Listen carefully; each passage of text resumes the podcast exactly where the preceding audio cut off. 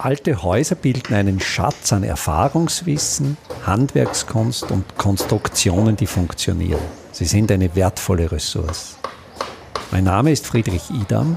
Ich bin Spezialist für historische Bauten und das ist mein Podcast. Ja, und übers Internet bin ich jetzt mit dem Architekten und Industriearchäologen Friedrich Idam verbunden. Hallo Fritz. Hallo Jörg.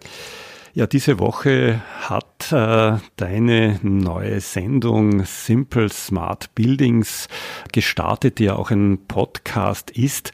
Gleich in der ersten Sendung äh, habt ihr da gesprochen. Du sprichst mit äh, Günther Kein, mit äh, dem du gemeinsam auch dieses Konzept der Simple Smart Building entwickelt hast, darüber, dass äh, der ursprüngliche Name auch einmal äh, Stupid Buildings war. Ihr wolltet es so nennen, aber das stimmt eigentlich nicht ganz, weil es geht ja hier um äh, sehr gescheite und, und, und smarte überlieferte Techniken.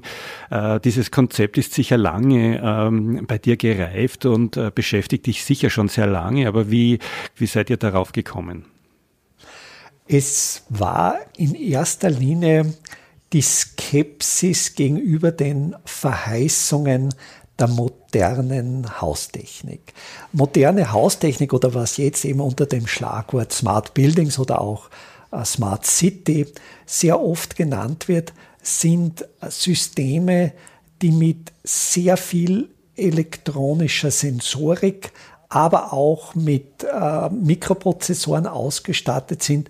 Das sind Häuser, so die Verheißung, die für die Benutzerin, für den Benutzer denken sollten.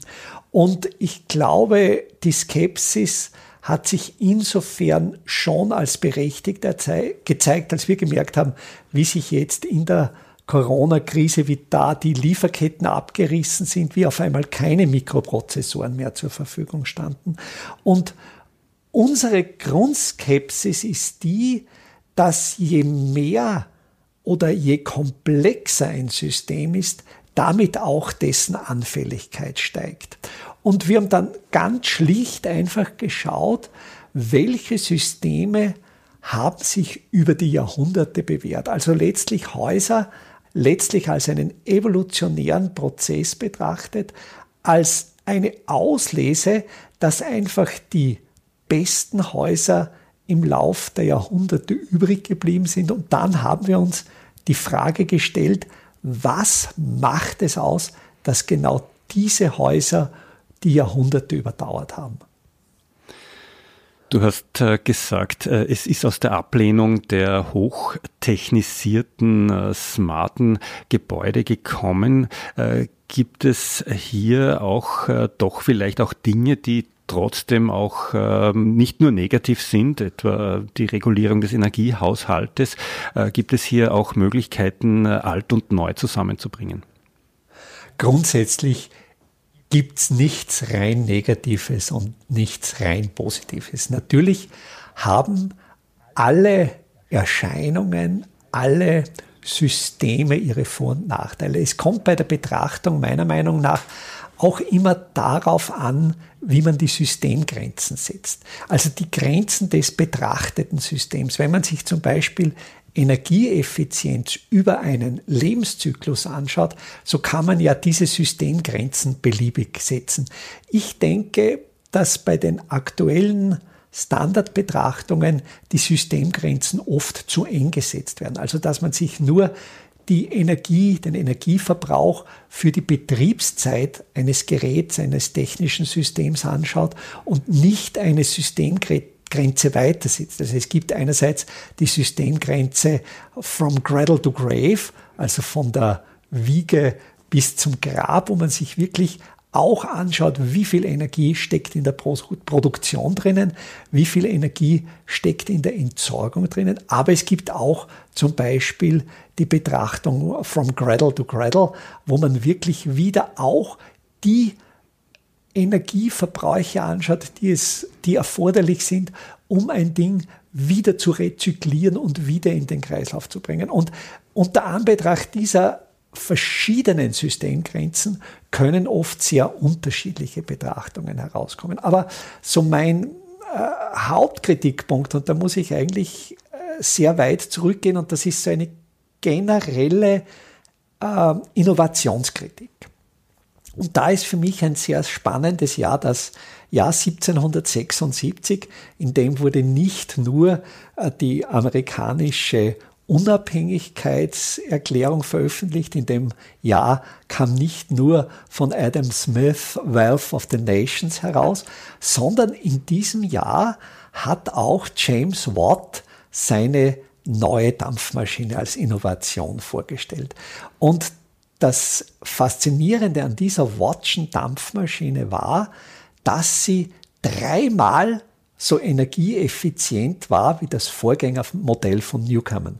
Das heißt, die kam mit einem Drittel der Kohle aus und produzierte dennoch gleich viel mechanische Energie. Die Erwartung war, dass jetzt der Kohleverbrauch sinken würde. Also das sind ja unsere Erwartungen, wenn wir eine effizientere Technik einführen, dass dann der Energieverbrauch sinkt. Tatsächlich aber ist der Kohleverbrauch im späten 18. und im frühen 19. Jahrhundert ständig gestiegen. Und in den 1860er Jahren hat sich ein britischer Autor Gedanken darüber gemacht, warum äh, eigentlich mehr Kohle verbraucht wird, obwohl die Maschine effizienter ist. Und die Erklärung dieser, dieser Kohlefrage, äh, dieser Coal Question war einfach die, weil die Technologie so energieeffizient war, wurde sie viel, viel stärker eingesetzt. Und vor genau dem Problem stehen wir jetzt. Wir haben effiziente Technologien. Denken wir zum Beispiel an unsere Flachbildschirme. Natürlich verbrauchen die pro Quadratzentimeter weniger Energie als ein Röhrenbildschirm. Aber die Bildschirme werden größer und wir haben viel mehr Bildschirme. Das heißt, sehr oft führen technische Innovationen zu völlig anderen Ergebnissen, als ursprünglich intendiert war. Es gibt eine eigene, einen eigenen Forschungszweig, das ist die sogenannte Technikfolgenabschätzung. Und diese Effekte, die ich beschrieben habe, werden oft auch unter dem Sammelbegriff Rebound-Effekte zusammengefasst. Und ich fürchte, dass viele dieser Technologien, die auf den ersten Blick energiesparend erscheinen, dann durch diese Rebound-Effekte zu mehr Energieverbrauch führen. Und das lässt sich ja auch an den Entwicklungen ablesen, dass sich in den letzten Jahrzehnten bis hin jetzt zu den aktuellen Krisen, jetzt haben wir erstmals einen Rückgang des Energieverbrauchs. Aber wir haben seit dem Ölpreisschock von 1973 Energie gespart und dennoch mehr Energie verbraucht. Und das erklärt sich meiner Meinung nach über diese Rebound-Effekte. Die Sendung ist, äh, wie wir schon ähm, zu Beginn gesagt haben, auch über einen Podcast zu hören. Hier gibt es schon sehr viele Ausgaben davon. Ein Thema, das sehr oft thematisiert ist, ist äh, die Handhabung von Materialien, Materialien, die im Herstellungsprozess möglicherweise sehr energie fordernd sind und dann auch nicht lange verwendet werden können. Was gibst du denn da für Beispiele, wie mit Materialien äh, im Sinne der Simple Smart Buildings umgegangen werden sollte? Ja, da möchte ich jetzt zuerst einmal meinen Projektpartner Günter Kein aus Bad Gäusern nennen. Günter Kein ist Materialwissenschaftler und er lehrt auch an der FH in Kuchel und an der HTL in Hallstatt. Und gemeinsam mit ihm habe ich dieses Konzept entwickelt und gerade diese materialwissenschaftlichen Inputs in den Podcast kommen von Günter Kein. Und ein Beispiel, das wir uns hier angesehen haben, ist äh, das mineralische Bindemittel Zement im Vergleich zum mineralischen Bindemittel Kalk. Heutzutage wird ja wesentlich mehr Zement verwendet als Kalk. Also dieser äh, Wendepunkt war am Beginn des 20. Jahrhunderts. Bis zu Beginn des 20. Jahrhunderts, vielleicht sogar bis in die erste Hälfte des 20. Jahrhunderts hinein, war das hauptsächlich verwendete mineralische Bindemittel Kalk, um zum Beispiel einen Mörtel für Mauerwerk zu binden. Und erst im Laufe der zweiten Hälfte des 20. Jahrhunderts hat sich die Zementindustrie wirklich dynamisch entwickelt. Und Zement ist einer der größten, der weltweit größten CO2-Emittenten. Denn bei der Zementindustrie, bei der Zementherstellung braucht man nicht nur sehr hohe Brenntemperaturen, also wir sind hier im Bereich von etwa 1400 Grad Celsius, und darüber hinaus stößt der Hauptbestandteil des Zements, das ist nämlich Kalkstein, bei diesem Prozess das chemisch gebundene CO2 aus. Also es wird einerseits CO2 emittiert durch den Verbrennungsvorgang und andererseits durch den chemischen Prozess des Kalkbrennens, also das ursprüngliche Calciumcarbonat, das ist der Kalkstein, aus dem das ganze Salzkammergut besteht. Dieses Calciumcarbonat wird heruntergebrannt zu Calciumoxid und dabei entweichen eben sehr große Mengen CO2. Im Gegensatz, der Kalk, der wird bei wesentlich niedrigen Temperaturen gebrannt. Also wir sprechen hier von Brenntemperaturen von etwa 600 Grad Celsius bis 900 Grad Celsius. Und, und das ist jetzt das Faszinierende, wenn Kalk aushärtet, im Aushärtungsprozess nimmt Kalk wieder atmosphärisches CO2 auf. Also er braucht oder er stößt bei der Produktion weniger CO2 auf und nimmt im Aushärtungsprozess dieses atmosphärische CO2 wieder auf und bindet es dauerhaft. Daher ist natürlich die CO2-Bilanz von Kalk wesentlich günstiger als die von Zement. Und was jetzt noch dazu kommt, wir planen in der Kulturhauptstadt 2024 ein Projekt in Grundlsee. In Grundlsee gibt es noch einen historischen Kalkofen und wir werden mit Unterstützung des Bundesdenkmalamts, der Abteilung für, der Abteilung für historische Handwerkstechniken, der Kartause Mauerbach, werden wir diesen Kalkofen wieder in Betrieb nehmen. Und da werden wir mit einem lokalen Rohstoff, nämlich Kalk, mit einem lokalen Energieträger, nämlich Holz, lokal ein Bindemittel herstellen, das dann in weiteren Workshops auch verarbeitet wird. Das heißt, warum ist Kalk verdrängt worden? Weil seine Verarbeitung mehr handwerkliche Fertigkeiten erfordert. Es ist schwieriger, Kalk richtig zu verarbeiten, als Zement richtig zu verarbeiten. Daher wurde Kalk als Bindemittel verdrängt und Kalk hat ja auch als Mauerbindemittel, als Mörtel gegenüber dem Zement entscheidende bauphysikalische Vorteile, die vor allen Dingen in seiner Porosität liegen. Neben der Hochtechnologisierung äh, im, im, Smart Home, wo äh, Elektronik und so weiter eine Rolle spielt, gibt es ja auch äh, vieles, was beim äh, gewöhnlichen Hausbau äh, nicht besonders nachhaltig ist, wo siehst du denn die größten äh, Bausünden, die aktuell im gewöhnlichen Hausbau jetzt sowohl im Einfamilienbau als auch vielleicht bei größeren Bauten gemacht werden? Das ist der extrem heterogene Materialmix. Wir verwenden Materialien, von denen wir noch keinerlei Langzeiterfahrungen haben.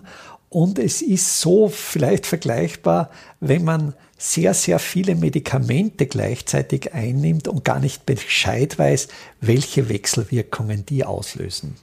Und der zweite Kritikpunkt an vielen dieser Materialien ist, dass bei deren Herstellung sehr viel Energie eingesetzt wurde und auch sehr viel CO2 damit emittiert wurde.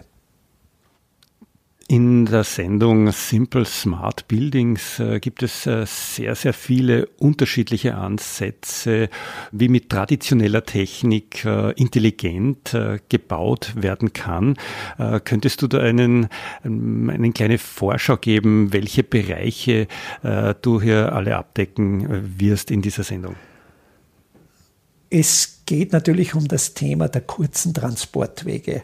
Und da kristallisieren sich natürlich die lokal verfügbaren Materialien heraus. Und das ist hier im Salzkammergut der Kalkstein und der Kalk, der daraus gewonnen werden kann. Es ist das Holz, das hier vorkommt. Und hier geht es darum, Holz so zu verarbeiten, dass es möglichst wenig zerspannt wird, dass Holz in großen Dimensionen verwendet wird. Das heißt einerseits wenig Energieeinsatz beim Transport und andererseits auch wenig Energieeinsatz bei der Aufbereitung der Baustoffe. Du hast ja einmal für einen Architekten eigentlich den bemerkenswerten Satz gesagt, das beste Haus ist, dass das nicht gebaut wird. Das heißt, äh, alte Gebäude, vor allem Leerstände, nützen. Ähm, aber ist das Prinzip der Simple Smart Buildings auch auf Neubauten anzuwenden? Es ist auch auf Neubauten anzuwenden, aber ich rate da wirklich zur Vorsicht und ich meine das ganz, ganz ernst, dass wir mit den Neubauten sehr, sehr sparsam umgehen sollten, weil da ist einerseits die Thematik des Bodenverbrauchs und der Bodenversiegelung und andererseits glaube ich, ist es auch notwendig, die demografische Entwicklung zu betrachten und wenn wir uns das anschauen, wird unsere Bevölkerung schrumpfen. Und daher denke ich, ist es unsinnig, neuen Wohnraum zu schaffen für eine bereits schrumpfende Bevölkerung. Also in dieser Zusammenschau rate ich dringend davon ab, neu zu bauen. Ich weiß, der Appell äh, schafft natürlich wenig Freude, weil, weil die Begeisterung, neu zu bauen, natürlich groß ist. Aber ich denke, es liegt sehr viel Potenzial in der Substanz wo vielleicht hier ein neues Themenfeld kommen könnte, wäre in der Nachnutzung zum Beispiel von Shopping Malls. Also ich denke, dass man jetzt in Nachnutzung nicht immer nur das jahrhundertealte Haus sehen sollte, sondern durchaus auch Objekte, die vielleicht erst 50 oder 20 Jahre alt sind und die dennoch einer neuen Nutzung zugeführt werden können. Aber ist man dann nicht genau mit diesen Bausünden auch konfrontiert, die da gemacht worden sind? Ja, und das ist die Riesenherausforderung. Also das wirklich dann zu lösen, zu schauen, wo sind da die Bausünden. Ich denke zum Beispiel an die großen Glasflächen. Wir wissen mittlerweile, dass es bei steigender Erwärmung unklug ist, große Glasflächen nach Süden auszurichten, weil die natürlich dann entsprechend das Gebäude überhitzen. Und da gilt es, sehr simple Beschattungssysteme einzuführen, vor allen Dingen außenliegende Beschattungen. Da gibt es einerseits Systeme, welche sich bei uns seit Jahrhunderten bewährt haben. Das sind die sogenannten Chalots aus Holz, also diese Jalousien. Aber ich habe auch mit meinem Kollegen Günther Kein und ein, ein drittes bei uns im Bunde, das ist der Alfons Huber. Wir haben in Wien für den musealen Bereich ein Beschattungssystem entwickelt, das jetzt gerade am Naturhistorischen Museum in der Testphase ist. Also das wird jetzt auch gerade gemessen. Aber auch das ist eigentlich simple smart. Das heißt, diese Bausünden auszubügeln und das aber mit möglichst geringen Aufwand, das ist eine, denke ich, sehr, sehr spannende Herausforderung. Was äh, wären denn zum Beispiel traditionelle Techniken, um äh, den Energiehaushalt äh, zu regulieren, um, die, um, den, um den Energieverbrauch eines Hauses gering zu halten? Das ist einerseits, und das ist, glaube ich, das Unattraktivste, aber es ist letztlich das, es gilt, die Raumtemperatur zu senken. Also ich nenne da ein Beispiel. In, zu Beginn des 20. Jahrhunderts wurde in Wien am Michaelerplatz ein sehr modernes Gebäude von Adolf Loos eröffnet und das verfügt über eine der ersten Zentralheizungen. Und da hieß es in einem Pressebericht fast jubelnd, die moderne Zentralheizungsanlage ermöglicht es, alle Räume dieses Hauses auf wohlige 17 Grad zu erwärmen. Das heißt, auch die Innenraumtemperatur ist keine Konstante, die von bestimmten physiologischen Gegebenheiten des Menschen abhängt, sondern die Raumtemperatur ist natürlich auch kulturell bedingt. Und wir haben eben im letzten Jahrhundert eine ständig nach oben sich entwickelnde Raumtemperatur geschaffen, die heute eigentlich ganz normal ist. Vielleicht jetzt gerade in der Energiekrise des kommenden Winters wird das wieder anders werden.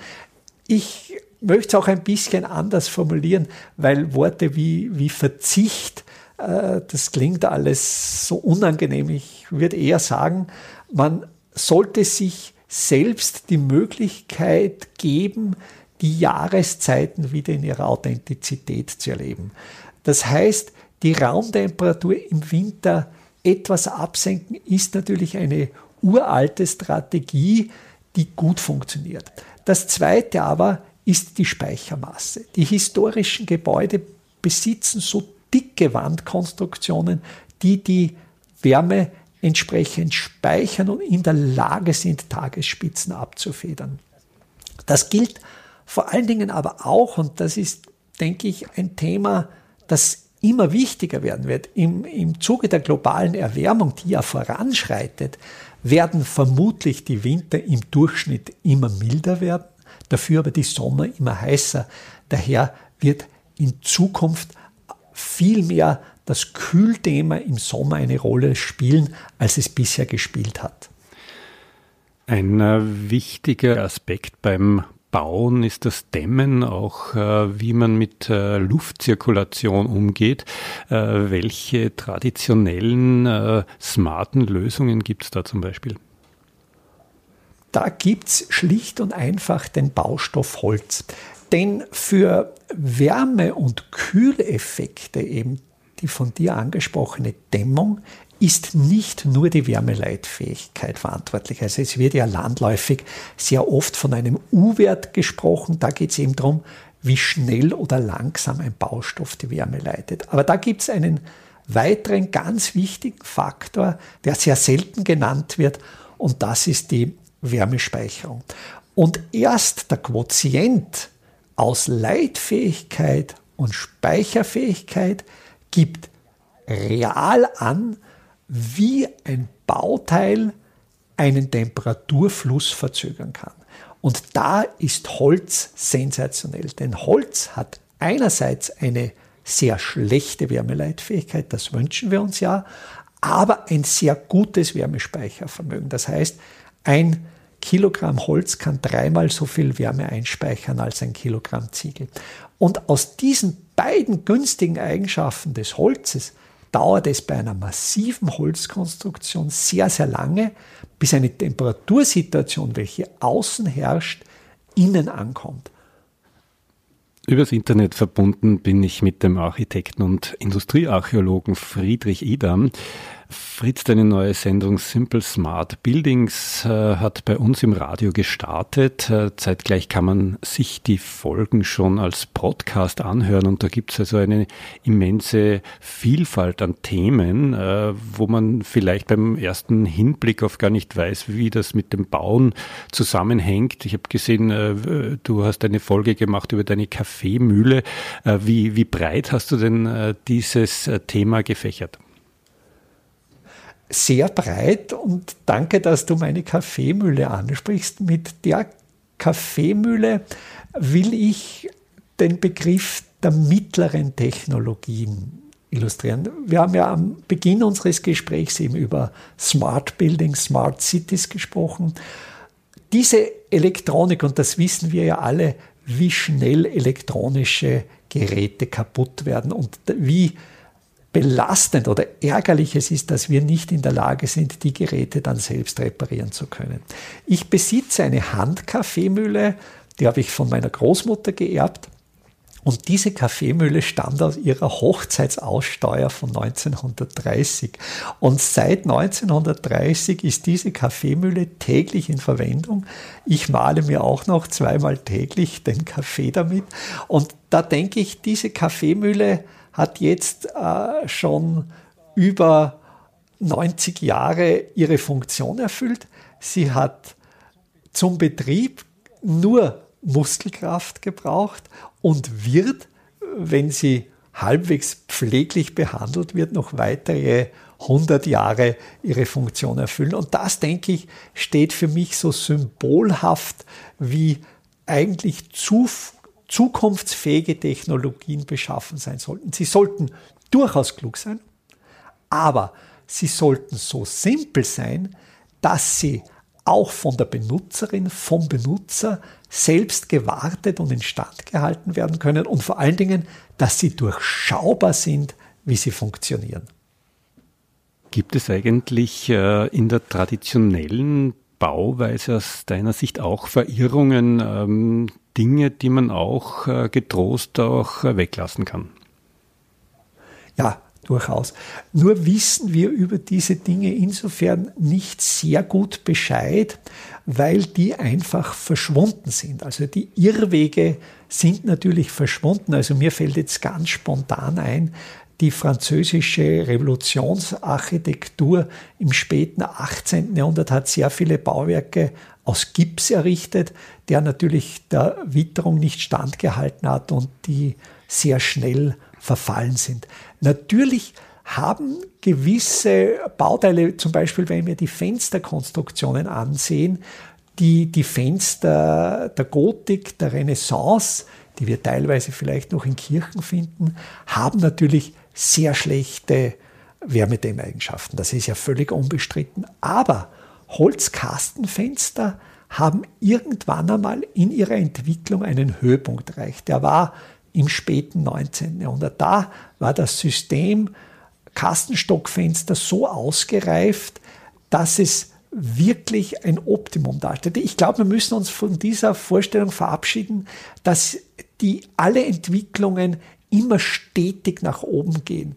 Ich glaube, Entwicklungen flachen irgendwann einmal ab und erreichen einen Höhepunkt. Und es ist interessanter, die Höhepunkte von Entwicklungen anzusehen, als daran zu glauben, alles würde immer nur besser werden.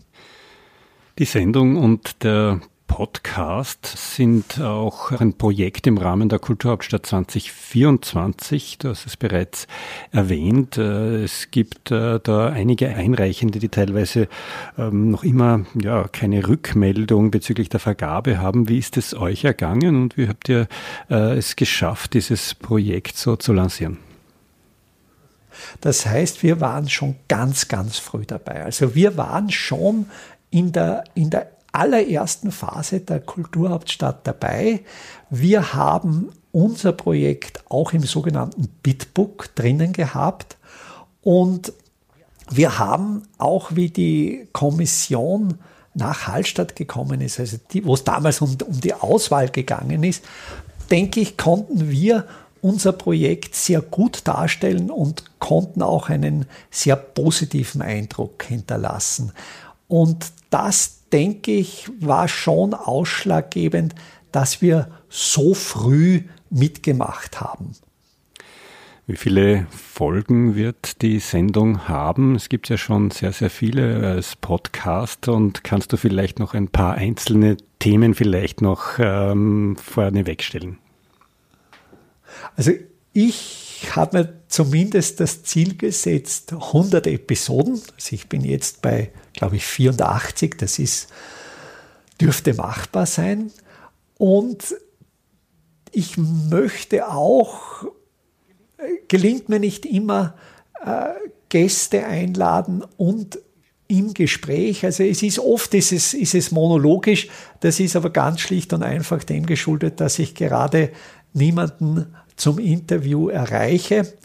Aber dieses, dieses Dialogische, denke ich, macht die Sendung sehr, sehr spannend. Was vielleicht auch noch ein bisschen fehlt, ist die, die Diskussion im Widerspruch. Also vielleicht sind wir manchmal zu sehr einer Meinung, aber da sollten sich die Hörerinnen und Hörer ein Bild machen. Zu, zu den Themen, die Themen äh. Es sind einerseits wirklich Erfahrungen, die ich in meinem Berufsleben gesammelt habe. Es sind Erfahrungen, die mein Kollege Günther Kein und ich, die wir beide als Handwerker gesammelt haben. Wir sind da beide auch handwerklich ausgebildet. Aber es sind auch sehr viele wirklich theoretische Themen. Zum Beispiel kommt immer wieder die Idee der Pattern Language, der Mustersprache äh, des österreichischen Architekten und Mathematikers Christoph Alexander, der einfach untersucht hat, welche Grundmuster in der Architektur funktionieren weltweit. Ich denke, das ist auch ein sehr spannendes theoretisches Themenfeld. Da wird vielleicht noch, wenn so das Gebäudethema mal abgearbeitet ist, wird es vielleicht auch noch Ausblicke in Richtung Städtebau und Urbanismus geben. Friedrich Idam von der Sendung Simple Smart Buildings. Äh, da gibt es ganz, ganz viele gute äh, Anregungen und viele Ideen. Äh, wie ist das, wenn man jetzt vielleicht ähm, umbauen oder bauen ist und sich da inspirieren lassen möchte vom Konzept äh, der Simple Smart Buildings? Wo kann man sich dann, wenn man es konkret umsetzen möchte, auch hinwenden? Grundsätzlich äh, bieten äh, mein Kollege Günther Kein und ich auch Beratungen an. Ich wir, wir haben beide Websites. Auf, auf der Website sind unsere Kontaktadressen zu finden. Aber ich denke, machen wir natürlich gerne. Aber ich glaube, man sollte wirklich, wenn man das machen möchte, Mut fassen und an sich selber glauben.